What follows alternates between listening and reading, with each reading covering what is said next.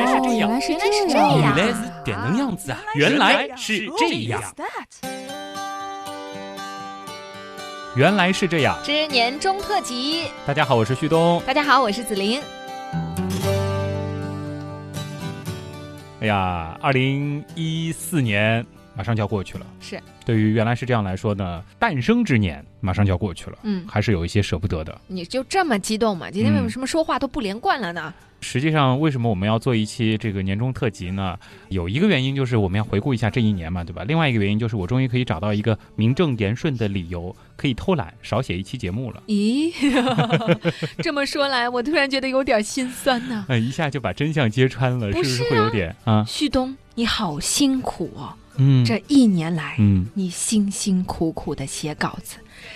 写的头发都白了，嗯皮肤都皱了，皱了人也矮了。已经没办法对抗地心引力了。虽然说只是一个十五岁的人，看上去已经像一个四十五岁的人了。什么？你十五岁？你好意思说吗？没有啊，旭东其实在这个写原来是这样的过程当中，越长越英俊了，因为呢哎，他被知识包装了起来啊。有知识的人总是有力量的，有力量的人呢总是长得英俊虽然。说人很矬，人很丑，但是因为有知识，所以我们就有力量，看上去就没那么的衰，是这样吗？不要这样说，你这样一说，网友们又会说：不，旭东，你长得很帅。不，旭东，我们喜欢你。今天这个开场实在是，我觉得有朋友已经开始要换台了，实在是太可怕了，怎么能朋友们别？走，今天节目很精彩。好，我们三二一收。嗯我们进入一个比较正常的状态啊。首先呢，要感谢一下大家，因为原来是这样，在今年的三月份推出到现在，其实是已经第十个月了，然后基本上是做了一年的节目嘛。因为我们看了一下我们的这个整个播出的表单。算上番外篇吧，算上那些特刊，其实一共已经有五十二期了。哇，已经有不少的收获啦。嗯，然后选题也非常的多，因为昨天我在家里面在剪整个一年当中一些我自认为比较精彩的桥段吧，嗯其实也是发现啊，这一年的变化是很大，然后其实我们自身的成长也是挺大的，节目也是相对来说越来越成熟了。嗯，最让人感动的就是当时做这个节目的时候，其实根本没有想到之后会怎么样，只是可能个人比较喜欢知识，比较喜欢科学，想通过互联网这个平台和大家进行一个分享。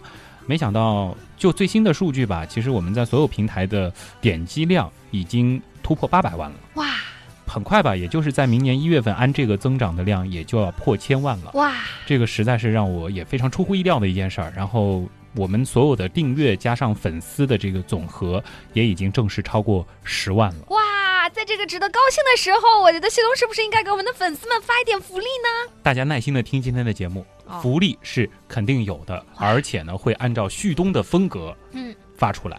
哟，旭东的风格是一种什么样的风格呢？哎首先呢，就是因为岁末年终嘛，大家可能。休闲的时间也是会留出一些的，因为我们的听众其实遍布全国嘛，我们得想一个比较好的办法，能够让全国的朋友都能够享受到我们的福利。那么于是呢，我就想到一个相对来说比较能够在网上给更多的朋友、更远的地方的朋友都能够收到的一个福利，就是会给大家提供一些电影票的兑换券。嗯，这是一个不错的、很实际的一个礼物啊。嗯，但是是有一些前提条件的。什么呢？具体的情况，我们先把这一年的节目盘点完了，再来知道这个答案。好的，原来是这样，走过了将近一年的时间。其实，在这个一年当中，我们整个节目的选题的涉及面也真的是很广。我听到过有人这样总结过，就是说小到脑细胞，大到银河系，原来是这样，还都涉及过。我觉得这个总结特别的赞。是那今天呢，其实我们将会用一整期原来是这样的时间，带大家也来回顾一下。其实，在这个回顾的当中，我们也是一个复习的过程嘛。嗯这个当中有很多呃很经典的知识，呃很好玩的一些知识点吧，都是可以让大家共同回忆一下。因为我看到这些问题的时候，有的我都已经忘记了嗯它的答案到底是什么，对当时到底是怎么会说起的。嗯，既然这么的经典，不如在我们这个年末的时候啊，就再来盘点一次，复习一次。对，我们也可以顺便的来说一说录那些节目背后的一些故事啊。第一个部分，我们要盘点一下，原来是这样，有史以来提出过的最白痴的五个问题。这个白痴当然是要打个引号，嗯为什么呢？就是因为这些问题呢，看起来很简单，好像不值得问，嗯但其实，在节目当中一问，大家发现，哎，真的不知道这个答案是什么哦。虽然说这些都是所谓白痴的问题，但它真的都是好问题。就比如说第一个，人为什么会笑呢？别觉得你这个问题问的很傻，其实你问了一个非常非常高大上的问题。对，因为很多人觉得，哎，我们天生就会笑，就没有人去思考这个问题那人为什么要笑呢？嗯其实是真的很大的一个问题啊！它可以在人类学、生物学、嗯心理学、社会学等等当中找到一系列的解释。嗯我个人呢是比较喜欢英国学者莫里斯的经典人类学著作，也就是《裸猿》当中的一段论述。我们也可以去思考一下，就是说人类在遇到疑似危险的情况之后会紧张。然后呢，又确认不存在的危险，这个时候呢，笑是能够缓解紧张和嗯其他不良的反应，成为一种补偿机制。就比如说，大家跟你说一个笑话，会有一个包袱，嗯你在预料这个包袱要来之前，你其实是心里是会有一种焦急的等待状态。包袱抖出来了，哎，一下子就笑出来了啊。是 其实说的有一些复杂，但是呢，它其实也是从一个角度呃来解释了这样一个问题。那其实接下来这个问题就是和笑直接对应的。嗯这一期我们一块儿做的。那人到底为什么会产生哭泣这种行为呢？背后是有什么样的情感支撑呢？这个和流泪不一样了。流泪的话是，可以从生物的角度来说，人为什么会哭泣呢？对于人类来说呢，也许是在远古的某个时期啊，我们的这个祖先，他的泪腺和掌管感觉与表达深层情感的大脑区域之间，突然出现了神经元的链接。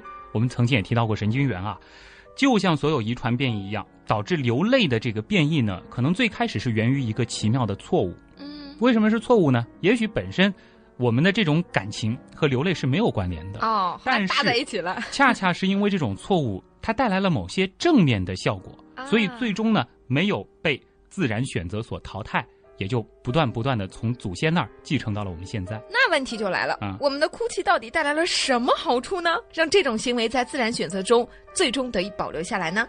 这一点呢，研究人员已经有了一些眉目了啊。他们发现呢，掌控人类哭泣的一种生理机制。那前面我们也说过了，哭泣的原因有很多。简单的来说呢，这是一种人类的本能。我们可能会因为疼，可能会因为悲伤而哭泣。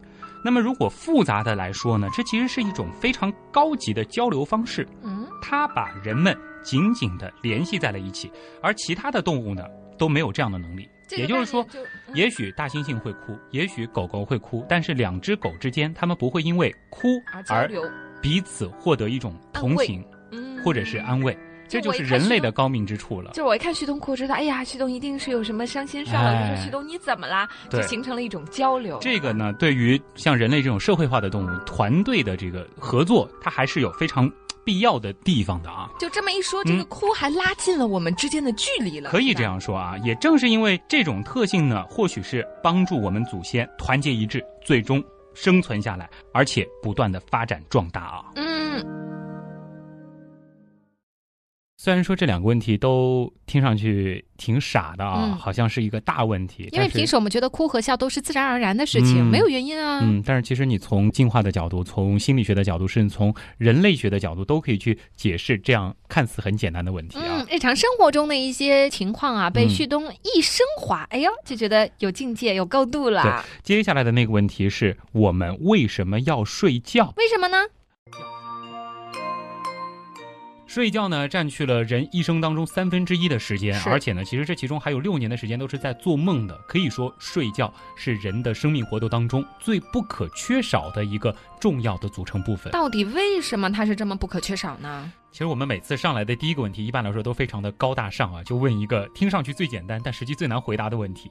睡眠呢，是一种在哺乳动物、鸟类和鱼类等生物当中普遍存在的自然休息状态。这个呢是整个睡觉的一个官方的定义啊。哎呀，就是说大家都得睡呗。然后呢呃，？其实也不是大家啊，有很多动物它是不睡觉的。哺乳动物、鸟类、鱼类啊，，就是其实呢，就是一些高等的脊索动物、无脊椎动物，比如说昆虫里边的这个果蝇嗯也是会睡觉的，但是有很多动物它终其一生是不睡觉的。嗯哦，不过呢，其实科学界一直都没有能够确切的解释，就是为什么生物它需要睡觉。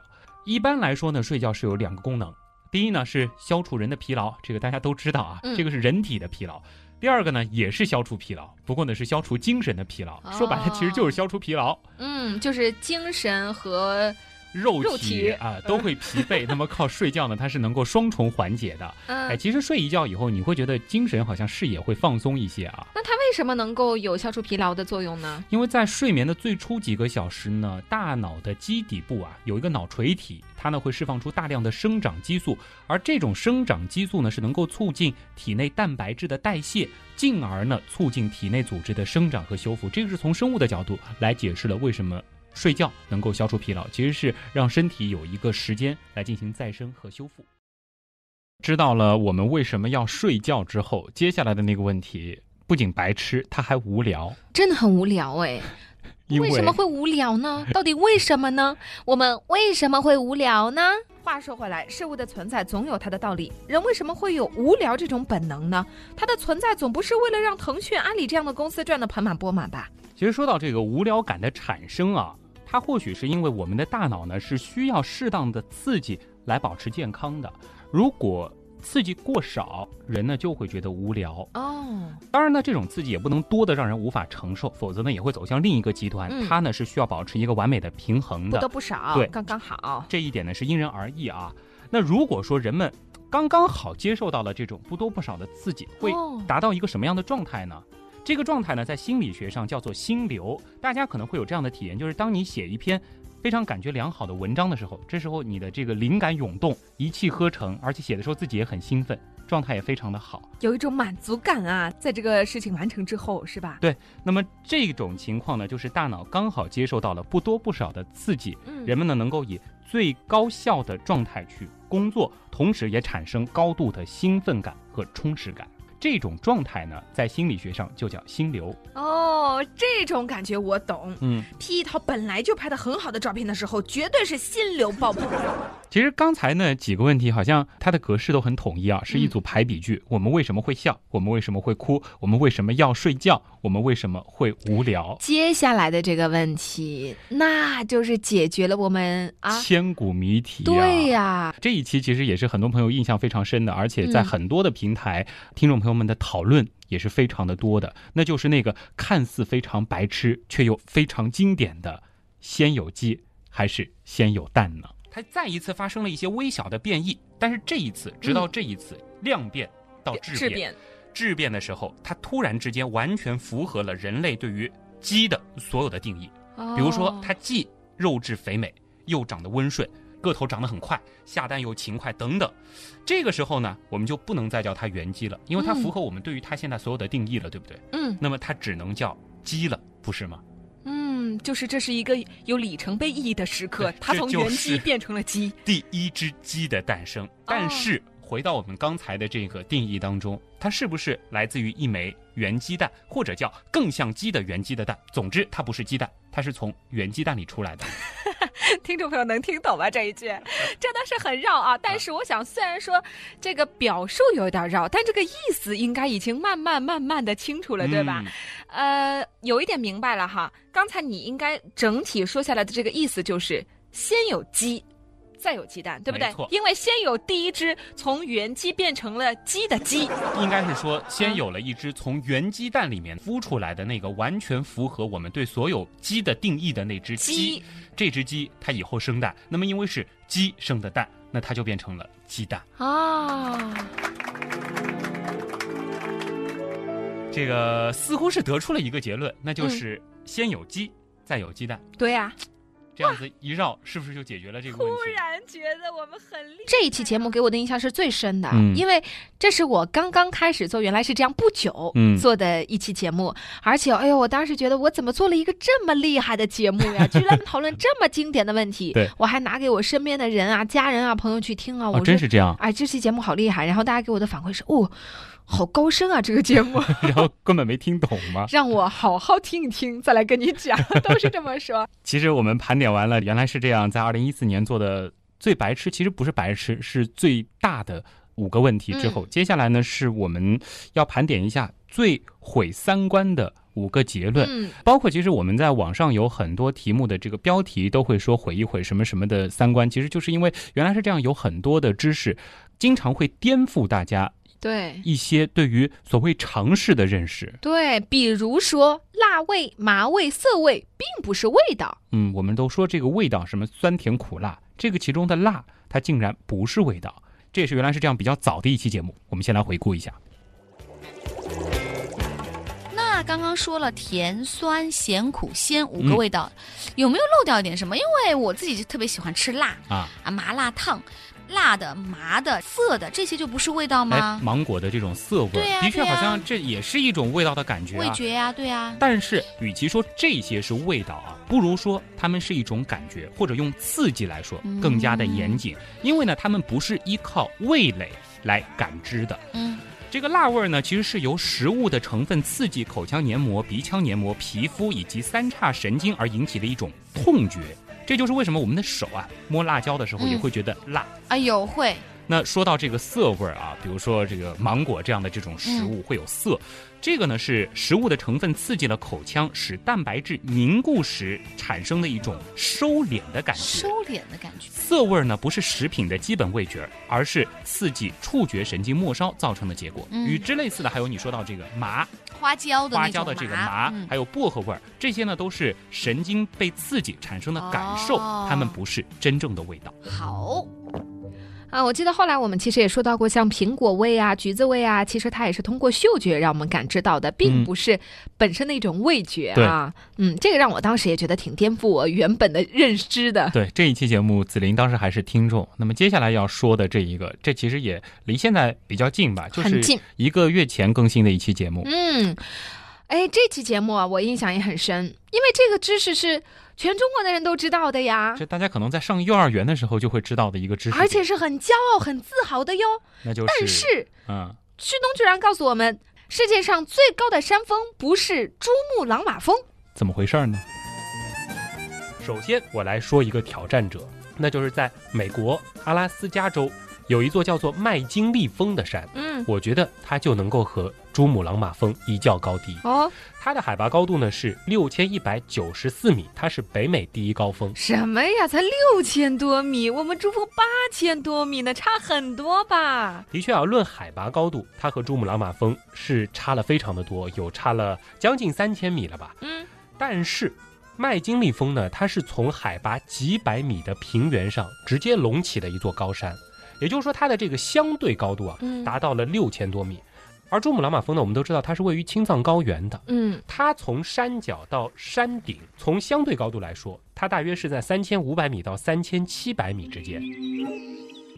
嗯，那如果把被海水淹没的那一部分山体哇，也算成是这个山的一部分的话，那么在我们的地球上，真的还有一个非常霸气的竞争者。嗯这个呢是在美国的夏威夷群岛，这里面呢有一座火山叫做茂纳凯阿火山。这个火山牛在哪儿呢？别看它的这个海拔高度只有四千二百零七米，哦，那这才是这个珠穆朗玛峰的一半啊。，对，但是你要知道，这个家伙几乎是从六千多米深的太平洋底部，直接这样生生的冒出来的，哇，而且冒出来以，后，它嗯还有四千多米的高度。那得一万多米啦。对，啦，这个比珠峰要高了一千多米。青博拉索山，那如果说我们论山的高度，我们是要以山顶到地心的距离作为评判标准的话，那么这个叫做青博拉索峰的顶峰，它距离地心的距离达到了六千三百八十四公里。珠穆朗玛峰距离地心的距离呢，只有六千三百八十二公里。这样算起来的话，它要比咱们珠峰还多了两公里。嗯，天气越来越冷了，对吧？嗯到了零下以后呢，我们在这个路面上都会说啊，有薄冰，请大家注意。我们都会说这个零度是冰点嘛，说今天的气温跌破了冰点。嗯，所以呢，我们都会说水过了零度以下就会结冰。嗯，但是旭东告诉我们，不是这样的，蒸馏水不会结冰，原因是什么呢？既然已经在说到冰了，那就跟大家来分享一个可以说很酷炫的小实验啊。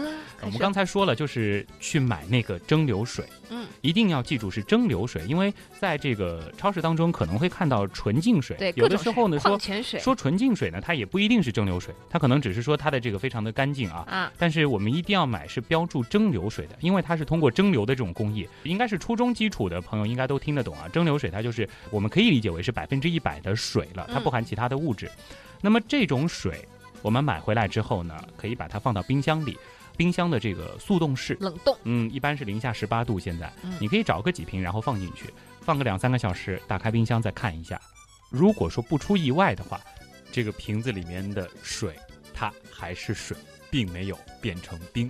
哦，做原来是这样的听众也挺不容易的啊！经常知道这些知识点之后，还要跟一些朋友去争辩。就比如说像这个水在零度，它其实不一定会结冰。当然，其实这个只是让大家认识到，其实很多我们很多我们认为是常识的知识点，它其实都要加一个限定条件的。对，如果说缺了某个限定条件，它就不一定是这样的。嗯，接下来这个呢，其实我个人还比较喜欢它。不仅仅是出现在了一期节目当中，其实我们有好多期节目都做过类似的事情。就是我们会说有一些植物和有一些动物它们是亲戚，或者呢有一些动物植物呢，我们以为它们是亲戚，哎，但其实它们不是。这个其实最早一次出现就是出现在了我和你搭档的第一期，原来是这样。这个当中曾经在讨论梅雨的梅到底是哪个梅，嗯，后面呢就引申到了杨梅和梅子，对，它们是一种什么样的关系？嗯，还有比如说苹果和海棠花，听起来哎呦完全没有关系嘛，嗯但它们到底是什么样的关系呢？这个要听过节目才知道啊。啊，还有这个，我觉得大家可能印象会比较深刻的就是螃蟹和龙虾。它们其实是亲戚，嗯反而我们说皮皮虾和虾，它的关系离得非常远。嗯，名字看起来是没关系的，但是对于动植物来说，它们的名字可以是不一样，嗯但它们其实可能是近亲。对生物分类学的这种动物、植物连连看啊，这也是原来是这样非常喜欢的一个选题类型。你说杨梅这个梅子是吧？它们都有一个梅字在里面嘛，嗯然后口味都是酸酸甜甜的。虽然说黄梅天是梅子的意思，梅子啊成熟了，但是应该杨梅和梅子是亲戚关系吧？都因为用了一个梅字，你就觉得是亲戚了。那你觉得草莓和黑莓是亲戚关系吗？草莓和蓝莓是亲戚关系吗？个头差的有点大。这个就牵涉到了我们汉字的这个博大精深啊。嗯有的时候呢，可能大家会觉得它的样子比较像啊，这个味道比较像，对啊，但是其实如果说从植物学分类的角度来说，这杨梅和梅子它的关系扯远了，或者说哦整个黄梅天就跟杨梅没什么事儿。那简单的来说呢，梅字的植物学分类是属于蔷薇目蔷薇科梅亚科杏属。是 绕了一圈，但是你只要听 前面的那个蔷薇科就行了啊。啊，然后呢，杨梅呢，它是属于杨梅目杨梅科杨梅属，哇，它有自己的木啊。很洋气吧？呃就是是自己一家独大啊。对，他们在木这一级就已经开始分家了。我说的是杨梅和已经不一样了。梅子啊。对，那么你猜猜看，在我们比较熟悉的植物当中，啊，哪一种植物它和我们苹果的亲戚关系是最近的？我在回忆啊，去超市里面逛的时候，有什么东西跟苹果的形状是最像的呢？没有，没有，苹果形状的生梨，啊有啊，有那种苹果梨什么的。你觉得是很近的吗？生梨相对来说比较近，都是一个圆圆的，然后上面很薄啊，然后上面有一根那个杆儿这样子的。啊。生梨算吗？生梨呢，其实是属于一个大的亲戚族里边儿，但是你嗯说他们是最近最近的那个关系呢，还离得稍微有点远啊。远亲，嗯，呃，远亲差不多。那这个答案呢，可能会让很多朋友都惊叹一下。哈，你知道有一种花叫海棠花吧？当然知道了，上海很多啊，在啊马路上，而且我们家也有养这个海棠花，春天的时候，海棠花开的时候非常漂亮、啊，很漂亮，嗯嗯，，其实，在生物学上呢，海棠花它的分类是什么呢？是蔷薇科苹果亚科苹果属。还有苹果亚科苹果属，海棠花它是一种苹果属的植物。那如果说把植物界比作一所学校的话，苹果和海棠呢，它基本就是同桌的关系了。什么？一个水果和一个花，他们居然是亲戚，我实在是无法想象啊！那你要想想，苹果它也会开苹果花啊。哦，对，我来问你一个问题啊，好螃蟹，嗯，龙虾，嗯，还有一种呢叫皮皮虾，也有的地方呢说是叫这个虾菇或者是赖尿虾，对，这三种动物啊，嗯，你来猜一猜，它们其中的哪两个关系比较近呢？你说的龙虾是小龙虾吗？小龙虾或者是海虾都可以。那肯定是龙虾和皮皮虾的关系近呀。第一，它们都有“虾”这个字；嗯，第二，它们长得比较像。好像看上去是这样啊。肯定就是这样的你。想皮皮虾也是有个虾头，对吧？嗯然后身体那么一大段，虽然说这个脚好像长得有些不一样只是龙虾它是一个圆身体，皮皮虾它是一个扁身体，啊，然后颜色稍微有点不一样。反正你就觉得它们肯定跟蟹的关系比较远，嗯它们两个虾比较近。啊听众朋友，你们觉得我说的对不对呢？那相信大家应该猜到了，我既然会这样问你，可能肯定这个答案会有些大吃一惊啊。嗯，跟大家说，其实螃蟹和龙虾，包括海虾，我们说的是这些明虾、对虾之类的虾，包括河虾，它们是非常非常近的关系。而相比之下呢，这个皮皮虾和这两个东西可以说是完全没关系了。啊虽然说它也叫虾，我们来看一下啊，这个皮皮虾呢，它是属于节肢动物门，到这一步呢还是一样的。接下来呢，它是软甲纲啊、口足目。那么我们说的这个螃蟹啊、河虾、海虾、龙虾什么的呢，全部都属于节肢动物门下面的甲壳纲十足目。嗯注意到了吗？它们在纲的这个层面就已已经经不一样不一样了。，对，打个比方啊，这个皮皮虾和虾的区别呢，差不多是猴子和鸡的关系。差那么远啊！因为呢，猴子是属于哺乳纲，鸡呢是属于鸟纲。哦，那么螃蟹和虾，它们的关系是什么呢？螃蟹和虾呢，就类似于我们比较熟悉的猴子和猩猩的关系，它们是在同一个目十足目下的。猴子和猩猩都是灵长目。做原来是这样的时候啊，让我最累最累的一种选题，嗯，就是说太阳系呀、星球啊、银河系呀、第一呢，是你的想象力得特别的丰富，嗯因为你得在脑子里面建模型啊。哎呀，什么东西变成了一个多大的大小，然后这个距离就变成了在地球上来算的话，它应该是什么什么样的一个距离，嗯就脑子不停的飞转，不停的飞转。因为原来是这样，其实是一档广播节目，它是一档以声音为主导的节目，我们不可能配合很多的图形，所以说我们就需要大家一边听一边在脑中建模，这个也为难子玲了啊。本身对天文并不是特别特别感兴趣的，嗯因为是女生嘛。但是呢，我们的确有很多朋友非常喜欢听天文类的选题，也经常会有网友说：“你怎么最近又不更新天文类的选题啦？嗯好想知道某个星座它背后是什么样的故事啊！”这个大家也请放心，我们在明年的节目当中肯定会有更多的篇幅会和天文学有些关系，只是要辛苦一下我们的子玲了。没关系啊，我可以和大家一起学习啊。比如说像之前的原来是这样当中，就已经很毁我三观了，就是没想到银河系和太阳系是这么这么的空旷的。嗯，那就先回顾一下这个空旷的宇宙吧。把这个模型呢再缩小两百倍，这是我们刚刚东方明珠的那个模型，缩小两百倍。东方明珠的直径是五十米，那缩小两百倍之后呢，太阳的直径是二十五厘米。我们前面也说到，和篮球的大小是差不多。嗯，这样的话呢，在这个模型当中，地球的直径只有二点三毫米，好小哦。差不多呢就是半粒大米的大小。嗯那么最大的木星，它的直径呢也只有二点五七厘米，和一个樱桃差不多。嗯，那我们刚才说到的那个冥王星，在这个模型里，它的直径半毫米都不到，好难用肉眼观察呀。基本就是一粒嗯沙子了。即使是这样，离太阳最近的水星依然在这颗篮球的十米开外，地球呢差不多二十七米的地方，火星在四十一米，木星是一百四十米，土星在二百五十七米，海王星已经到了八百零六米。而我们说到的冥王星最远的地方，已经可以放到距离这颗篮球一点三公里以外的地方了。对那想想看，相对于这个比例来说，还是很远的。一点三公里以外，一颗微不足道的沙子。子，对，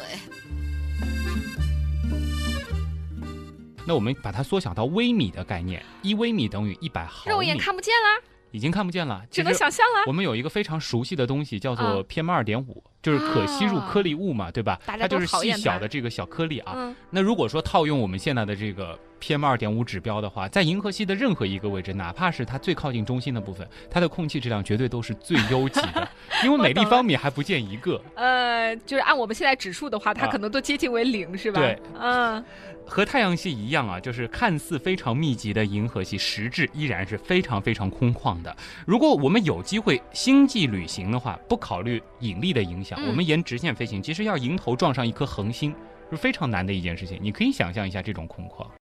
刚刚盘点完了最白痴的五个问题和最毁三观的五个结论，我觉得原来是这样。除了要毁大家三观，要提出一些很有意思的问题之外呢，更重要的一个就是陪伴的作用吧。因为很多朋友其实听我们的节目，不仅仅是听知识的，还是听我们紫菱的。嗯紫菱在里边也有很多逗趣的成分。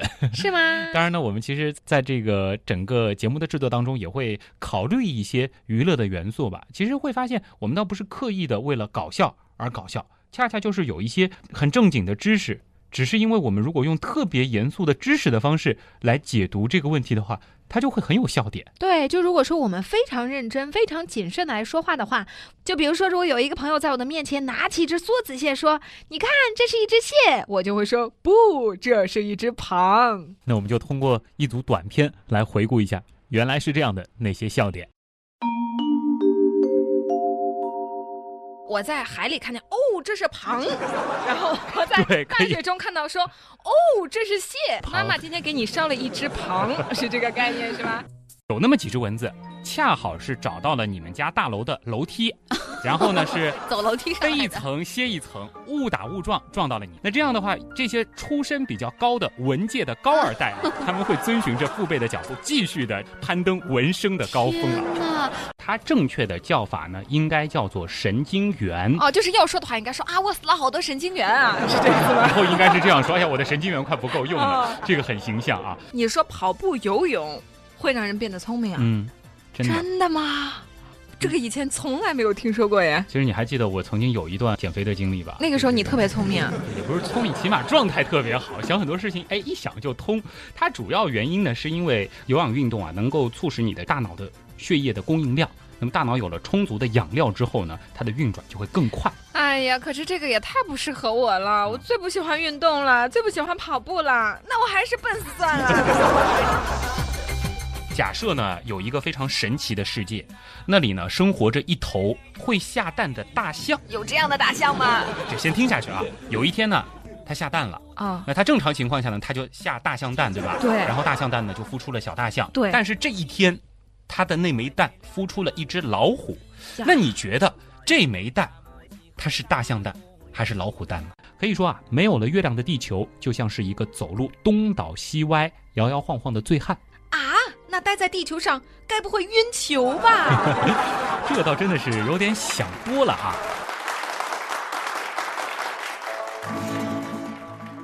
也盘点了好多期节目了啊！这一年当中，其实相信留给大家印象很深的节目还有很多。那么时间关系，我们也就不一一盘点了。接下来肯定有朋友要等不及了嗯，啊！旭东说好的福利在哪儿呢？说好的电影票呢？说一下我们的这个方法吧。首先，因为旭东有一些心理上的坏坏的阴暗的地方，嗯所以说呢，我决定每个人如果说是互动到的话，只能够拿一张电影票。哟，我对你的这种行为表示赞赏。没想到你和我一样坏啊！就为什么呢？是这样的啊，因为我们都知道这个像圣诞也好啊，新年也好啊，很多时候呢都是属于情侣的节日。但是徐东呢也知道，我们的听众当中其实有很多。都是在苦苦寻求着另一半的，当然呢，也有些小朋友啊。我们应该把更多的爱献给这样一群人，是不是？就像旭东这样的，我们很缺爱，所以说我电影票万万不能送两张，只能送一张。你抠就抠吧，你还找出这么多的理由来，因为因为实在我我手上准备的这个这个电影券也有限也不是特别多啊。嗯也是尽可能的把这个机会分给更多的人吧，而且好像这个电影券全国的大部分城市也都能够兑换。嗯我们在这儿因为也没有涉及到商业合作，是我自费的 一个一个小回馈吧。的呃，所以说大家也是希望能够有更多的朋友能够分享到，呃，原来是这样的，呃，对大家的一种感谢吧。啊，嗯互动方式呢是这样子，一定要听好了啊！原来是这样，其实有两个比较主要的互动的平台，一个呢是百度贴吧，也有一群 很可爱的刀友在帮呃旭东维护着。呃，有朋友会把我每期在微信上发的这个小问题、小问答，也会搬到这个百度贴吧里，然后大家也会在贴吧里讨论很多好玩的科学知识，也是谢谢大家。那么这次有一个主活动会场是在百度贴吧里面，大家可以到百度的旭东刀科学吧里边去找到有一个叫做“抢电影票”的帖子。具体怎么抢呢？到里边去盖楼，因为我们要把我们的电影票送给理论上是那些单身的朋友吧，所以说我们会在第十一楼、第一百一十一楼和第二百一十一楼送出三张电影兑换券。这个活动我觉得会低估了我们的这个网友们。你想盖到二百一十一楼之后的朋友们，真的是都没有这个。如果说真的能够盖到一千一百一十一楼，活动就再买，我再去买。也就是说，只要是几百一十一楼为结尾，你都买是吧？那买不起那么多，这电影票成本也没事，那我也可以买，对不对？看大家的热情程度。看大家的热情程度吧。反正我们首先先保证十一楼、一百一十一楼和二百一十一楼都有。在我们节目播出的同时，我会在百度贴吧发出这个帖子，大家记得去盖楼。好的。方法就是在百度贴吧找“旭东刀科学”，旭东的这个“东”是上面一个山，下面一个“东”。嗯。那另外一个方式呢，就是旭东刀科学的微信订阅号了。这个订阅号其实现在也很热闹，很多朋友都催着我在这个订阅号当中能不能再加快一些更新猜谜语、看文章的这个频率。我也是尽量以后能够提高这个频率吧，因为现在年底了嘛，的确是有一些忙。那我们依然会在这个平台当中提供另外三张电影兑换券。方法是怎么样呢？大家在订阅号里边搜索“旭东刀科学”这个五个字，订阅了这个订阅号之后。回复“活动”两个字，具体的这个游戏规则会在里边，也是一个解谜类的小游戏，希望大家能够最后获奖吧。嗯。子琳参与到了，原来是这样之后啊，除了说学习到了很多东西之外，觉得有很大的收获，就是有很多朋友开始很关心子琳，很关注子琳，然后给了我很多的支持和鼓励。嗯，这个对我来说是特别的温暖的。对，包括我们的。微博里边也有很多的朋友会给我们留言啊。对，微博里面有一位叫做深空远望的朋友说：“喜欢你们的电台，能讲一些科幻话题，畅想一下未来吗？”嗯，这个在明年的节目当中一定会更多的推出。可以剧透一下，在明年一月份，旭东争取做一期讲维度的节目。我们从零维空间讲到十维空间，这不是最火的电影当中的情节吗？当然，这个内容稍稍有一些高大上啊，容我再好好的梳理一下相关的资料之后，我们严谨一些，把。这种想象通过声音的方式呈现出来。听这期节目，我又要死很多的神经元啊！啊，我们再来看一下贴吧上面啊，沉思的独行者说：“祝愿原来是这样节目越办越好，祝愿旭东和子林工作顺利。”谢谢。马上就要期末考了，也祝愿吧友里的学生党们科科必过呀！这也是对自己的祝愿。对，这也要谢谢这个沉思的独行者啊，在呃贴吧里边也是不辞辛苦，帮我们搬运了好多文章和内容放到这个贴吧当中，谢谢你。同学，看在你这样有毅力啊，然后工作这么的认真的这个状态下，你的学习一定也可以学好的。绝对的啊，呃，那当然，其实同时也要感谢我们在社区里边也有一位好像是叫王者之神的朋友，其实也是在做一些类似的事情。呃，现在有很多很积极的刀友吧，都在帮着我们的节目呃做一些这个互动的事情，完全就是自发的，这也是让我们非常感动的。嗯。我们再看一下微信平台上面有很多很多的回复，这个是旭东询问了一下大家是吗？对，因为在节目播出之前，我们在微信平台上发过一个今天节目的录制预热帖，然后是问了一下大家有没有想在新年的时候说的一些祝愿，嗯我们也开放了一个互动的口子吧，能够让更多的朋友听到大家的心愿。那我们来一个一个看啊。清风说：“祝原样越办越好，Merry Christmas and Happy New Year。” Thank you very much。也把这样的祝福送给我们所有的朋友们啊。对。还有木子李，他说的很长，然后也很温暖。他说：“我想说的是，我要感谢你们节目。以前和奶奶一起包汤圆、包饺子、摘菜的时候，会用手机放歌，但是我喜欢的歌奶奶不喜欢，可是奶奶喜欢听的歌呢，我又不喜欢。”但是有了你们的节目，这个问题就不是问题了，因为几乎所有节目我和奶奶都同时喜欢听。奶奶读书少，所以懂得不多，让她听听你们的节目，可以知道很多新鲜的东西。而且奶奶眼睛不太好，看太久的电视不好，有了你们的节目，闭着眼睛也可以丰富一天的生活。这个其实我看到的时候非常非常的感动。嗯，哎呦，但我觉得就是。我觉得我们做不了那么多的节目哈，如果真的能够做更多节目的话，奶奶的生活就可以更丰富了。对，如果说我们能够天天做的话，奶奶也就天天有新鲜的东西。但是因为的确原来是这样，它是一个制作周期比较长的节目，我们没办法再提高我们的更新频率了。什么时候办一个原来是这样电台，从早到晚播这些东西？想太多了啊！有一位叫做温多的朋友说：“祝福世界和平，国泰民安。”么么哒！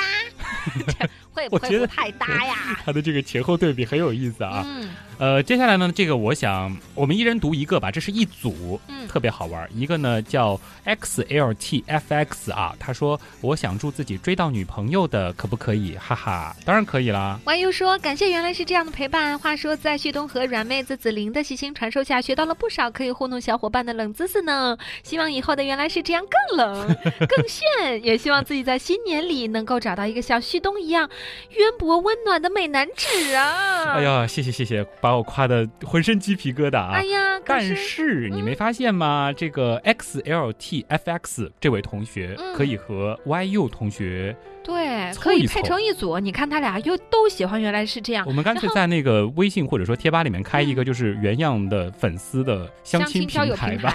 嗯，顺便做一下婚介是吧？哎，这样的朋友如果说凑在一块儿，起码兴趣点差不多，哎，都喜欢分享聊到一起冷知识，也可以聊这些奇怪的知识。阿叔啊，他就说啊哈，我一直以为紫菱的紫是紫色的紫呢，这说明没有好好听我们以前有一期节目里边留的彩蛋。很多人都以为是这样啊，但是在嗯这里再告诉大家一下好吗？紫菱的紫是孔子的子，啊是子时的子啊 对，儿子的子，孙子的子。嗯，哎哎。好，再来看这个苦艾酒，他说想嗯。祝福自己在这一年里所有的目标都实现了，嗯。太棒了！啊、希望新的一年里自己能换一个新的满意的工作，然后就是一定要坚持减肥，肥还是要减的，万一瘦了呢？嗯，旭东曾经减过肥，而且挺成功的，争取有机会吧，我们再好好的跟大家做一期嗯减肥有关的节目但。我觉得这苦艾酒，你看他这个语气啊，万一瘦了，万一瘦了呢？万一就是要有信心啊！他到底有没有在努力呀、告诉你，如果说你真的是用科学的方法减肥的话，效果是非常显著的。子琳可以作证，是不是？嗯，是的，旭东就是瘦了很多很多，但是最近又有一点复胖啊。少来。好，我们接下来说一位啊，我发现我们的听众真的有一些会让我倍感压力啊。我不知道名字是不是就叫浑浑噩噩啊？他说这个二零一四就要过去了，二零一五将会迎接新的自己。最重点的在后边说，希望自己能够申博成功，不是说申办世博会成功啊，是要申请博士成功，哦，然后希望世界和平。顿时觉得自己高大上了，因为我们的听众里面有博士，博士朋友们都来听我们的节目吧。哇，这也是给我们一些压力啊。最后呢，我们来看一下如虎添翼的祝福啊。他说：“祝旭东和紫琳还有刀友们圣诞新年快乐！愿新年里旭东天天发谜团，一天都不落。啊、这个压力很大，但是这个祝福我们还是收下了啊，呃，争取吧，啊、因为这边我其实想借着这个机会顺便预告一下，其实明年我们的节目版图呢会有一定的扩大，嗯，旭东会在保证原来是这样，依然每周更新的同时呢，我们会逐步的增加一些新的节目内容。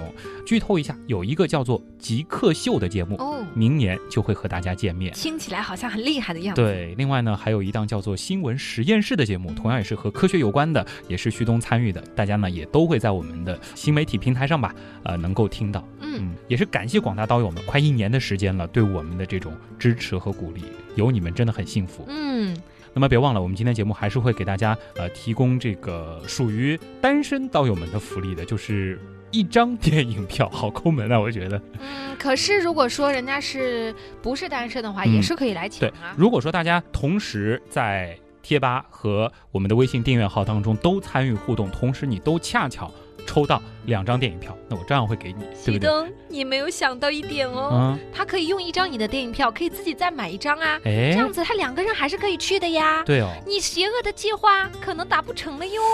那反正我就不管了，具体你们怎么样操作吧。还是那个互动方式，在百度贴吧搜索“旭东刀科学”里边找“抢电影票”这个主题。注意，也是一个叫做“旭东刀科学”的账号所发出来的，这个是官方活动帖。另外呢，在“旭东刀科学”的微信订阅号里边回复“活动”两个字，就可以知道详细的活动方法了。旭东发给大家的福利是电影票，我要发给我们的刀友们，特别是女刀友们的福利就是：旭东为什么会那么记恨人家是有男女朋友的吗？呃，你是准备怎么告诉别人呢？大家可以仔细的想一想。啊、好，那那就祝愿紫菱在明年的一月份新婚快乐啊！要黑就黑到底。